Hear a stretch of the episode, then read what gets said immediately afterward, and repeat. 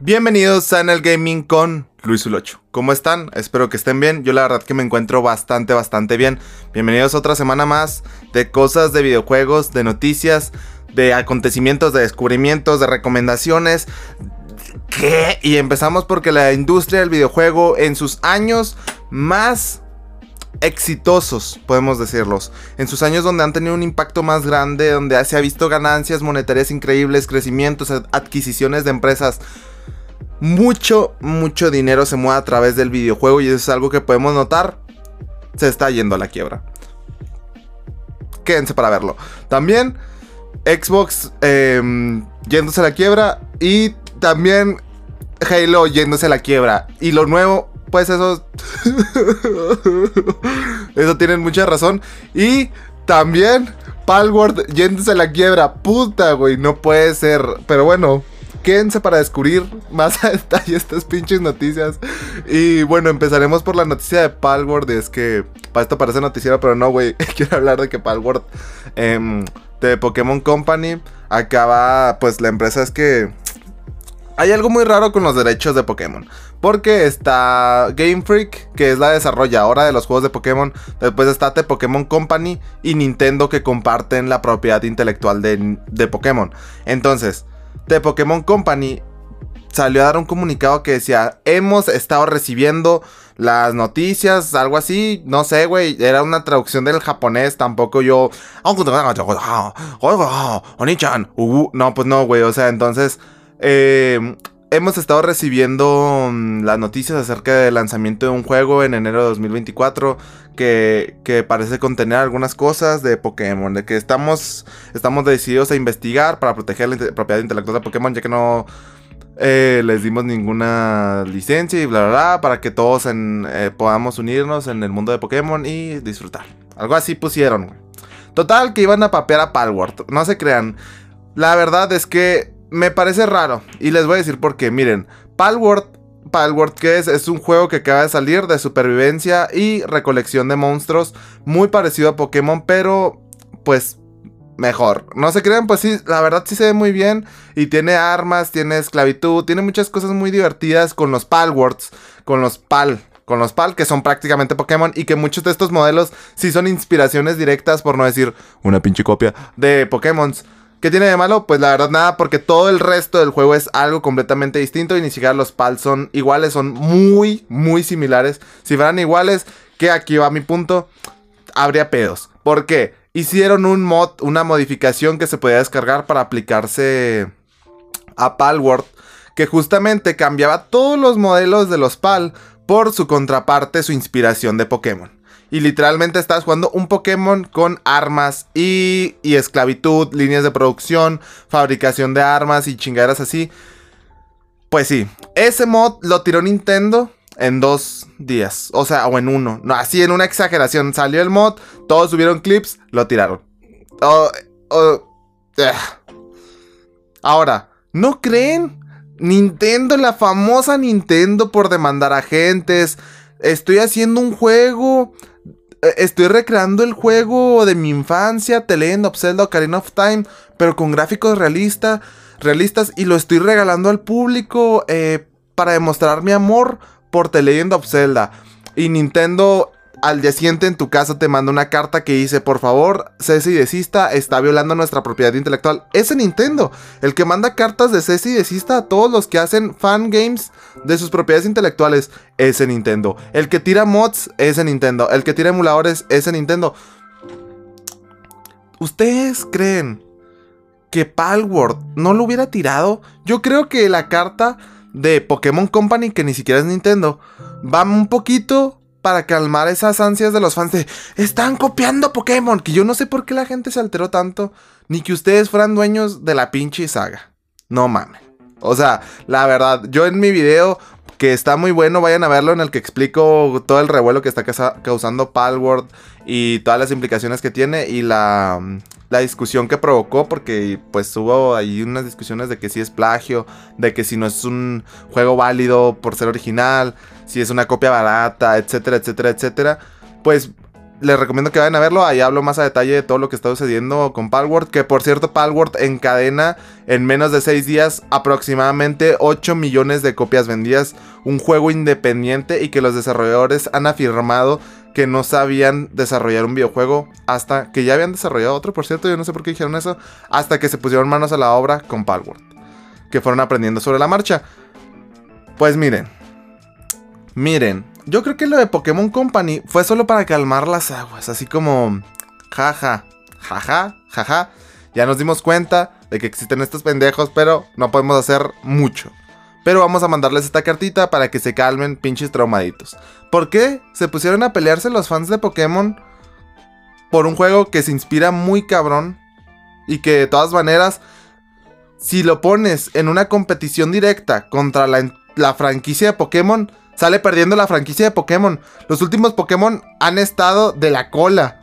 Palworld hace todo lo que los últimos Pokémon querían hacer un poquito mejor o igual.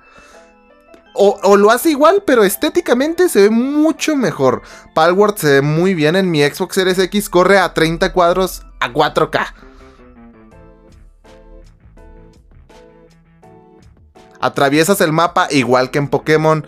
Los PAL, los Pokémon, se ven mejor. O sea, yo la verdad no entiendo a los fans de Pokémon. Yo creo que deberían de estar disfrutando del juego. O a lo mejor es porque no pueden acceder a él. Que en dicho caso, pues entiendo que se estén quejando, ¿verdad? Pero lo, común sería que, que, lo estuvieran disfrutando y que se estuvieran quejando con Nintendo de que qué chingados están haciendo con la entrega, con la franquicia de Pokémon. Porque yo no entiendo, yo en serio que no entiendo. Pero bueno, adiós Palworld, tira mejor en el bote. No, no se crean, no va a pasar nada. Estoy que seguro de que no va a pasar absolutamente nada. Así que vamos con la siguiente cosa que pasó esta pinche semana y es que sí, está habiendo despidos masivos en Blizzard. No, no es cierto, está habiendo despidos masivos, aquí tenía la nota. No preocuparse. Eh, ah, cabrón. En Riot, en Riot Games está habiendo despidos masivos y, dirán, bueno, es despidos masivos en Riot Games, una de las empresas pues que mueven en la industria del videojuego, eh, donde se ha visto mayores ganancias y pues esto viene de parte también de Tencent, que es uno de los. Tencent es una de las compañías de videojuegos más grandes de, de la industria. En serio, o sea, es una compañía gigantesca y tiene acciones, pero partes de acciones en casi todas las empresas de videojuegos. Eh, tiene acciones compradas como un 13% de Nintendo. Tiene como un pinche, no me acuerdo cuánto de Riot. Tiene un chingo de acciones, en serio. Y es una empresa china, Tencent, son dueños de Miollo. Así se llama la empresa, pendejos. Los desarrolladores de Genshin Impact. Entonces, no sé, me parece raro. Me parece raro, pero no se crean. Es que la verdad, con la pandemia, la producción de videojuegos y todo eso, pues se fue a la alza la venta de videojuegos. Y creo que estos despidos vienen mucho debido a que los videojuegos cada vez son más costosos de producir y las ganancias después de la pandemia no son las mismas. Que sí, cada año la industria del videojuego vende más, es más mediática, tiene más alcance, sí, pero los videojuegos cuestan más de producirse y creo que esto es algo inevitable a menos que las empresas agarren el pedo, pero No mames. ¿Cuánto llevamos con el discurso de la contaminación? ¿Las empresas han agarrado el pedo? Claro que no, güey. Porque a ellos les importa el dinero, como a todos. Entonces, ¿qué vamos a hacer? Pues la verdad que está muy difícil hacer algo al respecto de eso. Solamente consumir videojuegos de manera más responsable y, y no sé, tal vez no exigir superproducciones, porque todos quieren hacer su Fortnite, todos quieren hacer su juego tipo Rockstar, todos quieren hacer su juego tipo Aja, pero esos juegos requieren mucho, mucho, mucho dinero hacerlos. Y nada te asegura que va a tener las ganancias que le invertiste. Estamos teniendo expectativas a lo mejor un poco estúpidas de lo que es el videojuego, al menos las empresas. Y lo peor de todo es que por ejemplo, Nintendo cuando pasó por una mala racha económica, sus directivos se bajaron de un 20 a un 30% de sus sueldos. No estamos viendo las mismas acciones en, estas empresas grandes. Está viendo despidos, pero no está viendo reducciones de sueldos. Y es más, incluso estos mismos líderes de empresas probablemente obtengan bonos por ahorrarle dinero a sus mismas empresas, porque así funcionan los corporativos. Entonces, ¿es justo estos despidos? Son tristes. La verdad es que sí, pero a lo mejor pueden ser un poquito justificados debido a la situación que estamos viviendo en el videojuego, la inflación que está habiendo en el desarrollo de videojuegos y las altas expectativas que se están creando acerca de los juegos que tienen que lanzarse, gigantescos, enormes, estúpidos, innovadores así. Y ojalá que sí, siempre sean historias innovadoras, pero tampoco necesitas gastarte un presupuesto idiota. Digo, ahí tenemos a todos los juegos independientes que suelen innovar. Palworld es un juego de independiente que claramente no se gastó una millonada en el videojuego. Y que se anunció hace, no sé cuándo está en desarrollo, pero se anunció hace tres años.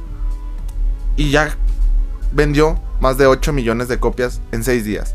La cosa es hacer las cosas con cabeza y no lanzar una entrega anual cada vez para llenar el pinche mercado y que tu nombrecito salga ahí en las premiaciones de videojuegos de fondo, güey, porque ni siquiera te nominaron, ahí sale un pinche anuncio tuyo. O sea, está viendo algo muy cabrón en el videojuego que es como no sé, las altas expectativas que tienen los directivos para hacer juegos, o sea, pendejos. Por ejemplo, una de las sagas que estaba en el congelador de Ubisoft salió hace poquito que se llama Prince of Persia. Es que es un juego clasiquísimo, yo no lo, no lo llegué a jugar porque es antiguísimo. Y, y acaba de salir una, um, una nueva entrega del juego. Y es una entrega que está muy modesta y que muchos dicen, no mames, o sea, Ubisoft volvió a sacar un buen juego Ubisoft trae muy buena racha y todo, ¿verdad? De declaraciones, ¿no? Porque hicieron unas pinches declaraciones bien pendejas. No, no se crean, pues se, se malinterpretaron las declaraciones del podcast pasado que les recomendaré que vayan a ver. Y... Y el juego, eh, o sea, se ve modesto, no tiene unos gráficos hiper realistas, es en 2D plataformero, que bien pudieron agarrar y hacer un mundo abierto en el cual no necesitas hacer todo eso.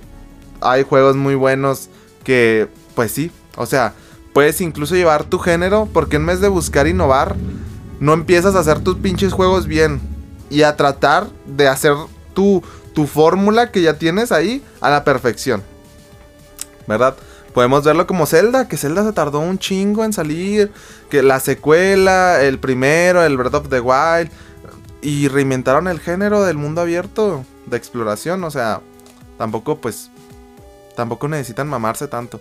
Pero bueno, Tampoco les digo que todos saquen Zelda Breath of the Wild, ¿verdad? Pero pues pueden tratar de mejorar todo lo que tienen así a nivel de, de mecánicas de jugabilidad.